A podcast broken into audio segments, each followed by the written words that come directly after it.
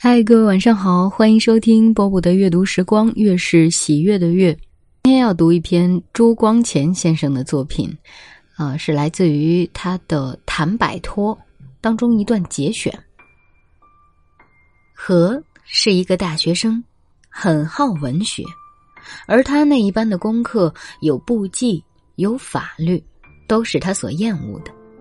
他每见到我，便愁眉蹙额的说。真是无聊，天天只是预备考试，天天只是读这些没有意味的课本。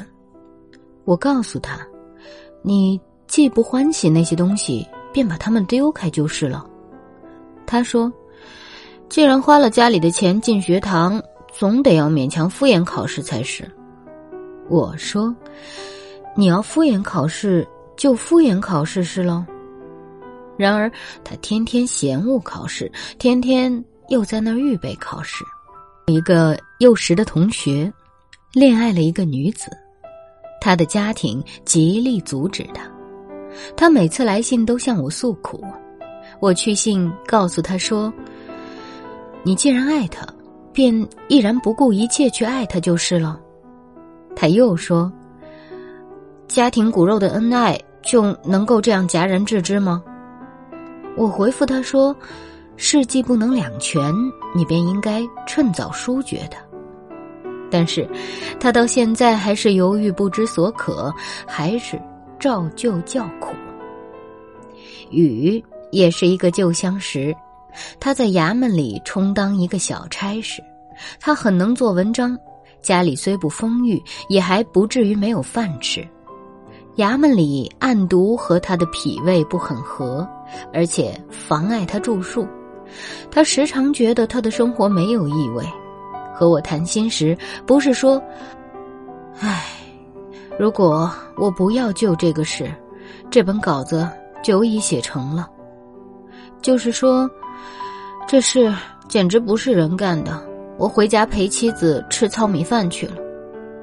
像这样的话，我也不知道听他说过多少回数，但是他还是依旧风雨无阻的去应卯。这些朋友的毛病都不在见不到，而在摆脱不开。摆脱不开，便是人生悲剧的起源。畏首畏尾，徘徊歧路，心境既多苦痛，而事业也不能成就。许多人的生命都是这样模模糊糊的过去的。要免除这种人生悲剧，第一需要摆脱得开。消极说是摆脱得开。积极说，便是提得起，便是抓得住。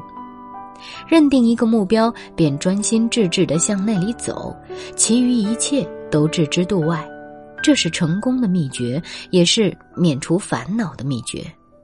现在，姑且举几个实例来说明我所谓摆脱得开。释迦牟尼当太子时，乘车出游。看到生老病死的苦状，便恍然解悟人生虚幻，把慈父、娇妻、爱子和王位一齐抛开，深夜遁入深山，静坐菩提树下，明心默想解脱人类最苦的方法。这是古今第一个知道摆脱的人。其次。如苏格拉底，如耶稣，如屈原，如文天祥，为保持人格而从容就死，能摆脱开一般人所摆脱不开的生活欲，也很可以连完利诺。再其次，如希腊蒂欧根尼提倡克欲哲学，除一个饮水的杯子和一个盘坐的桶子以外，身旁别无长物。一日见童子用手捧水喝，他便把饮水的杯子也掷碎。犹太斯宾诺莎学说与犹太教义不合，犹太教徒行贿不遂，把他驱逐出籍。他以后便专靠魔镜过活。他在当时是欧洲第一个大哲学家，海德尔堡大学请他去当哲学教授。他说：“我还是磨我的镜子。”比较自由，所以谢绝教授的位置。这是能为真理、为学问摆脱一切的。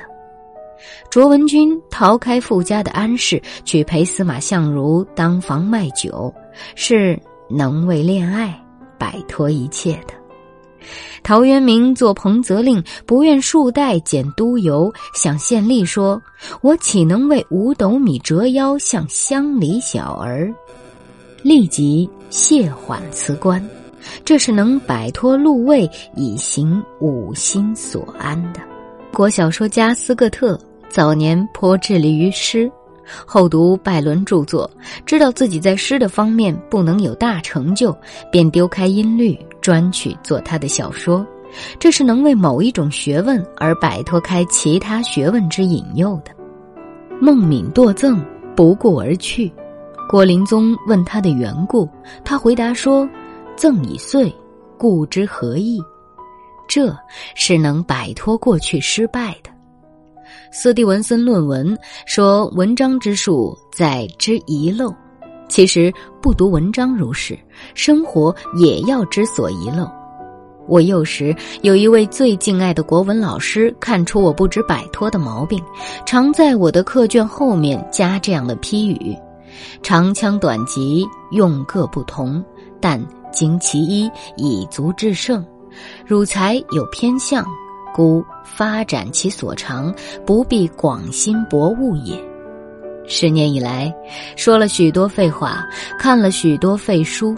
做了许多不中用的事，走了许多没有目标的路，多尝试少成功，回忆师训，书觉赧然，冷眼观察。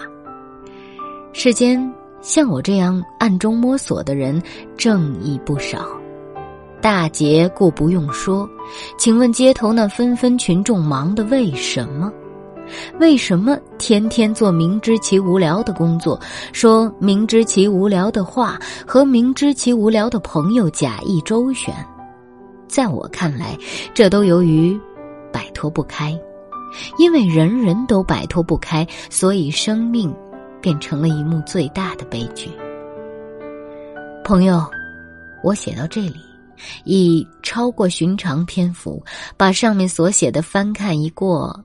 觉得还没有把摆脱的道理说得透，我只谈到粗浅处、细微处，让你自己暇时细心体会。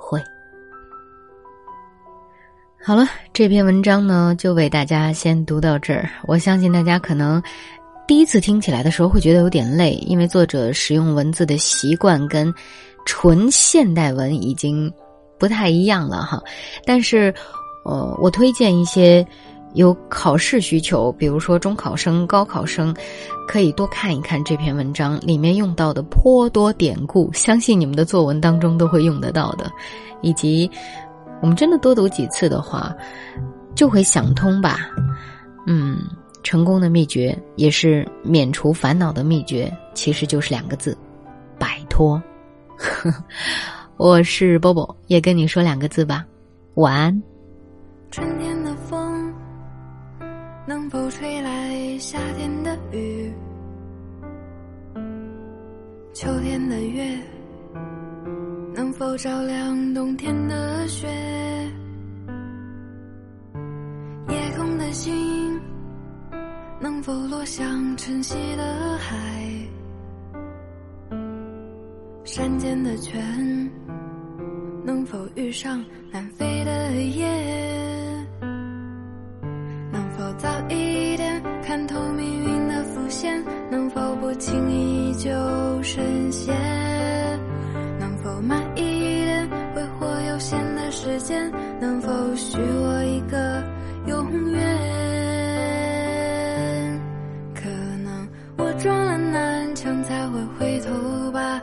可能我见了黄河才会死心吧，可能我偏要一条路走到黑吧。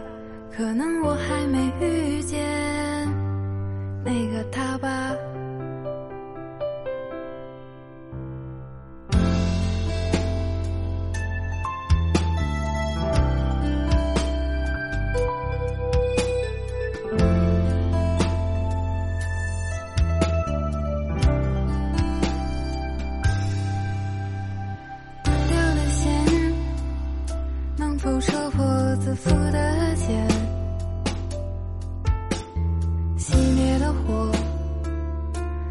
韶光残留的念？梦中的云能否化作熟悉的脸？前世的劫能否换来今生的缘？能否早一点相信年少的誓言？能否不轻易说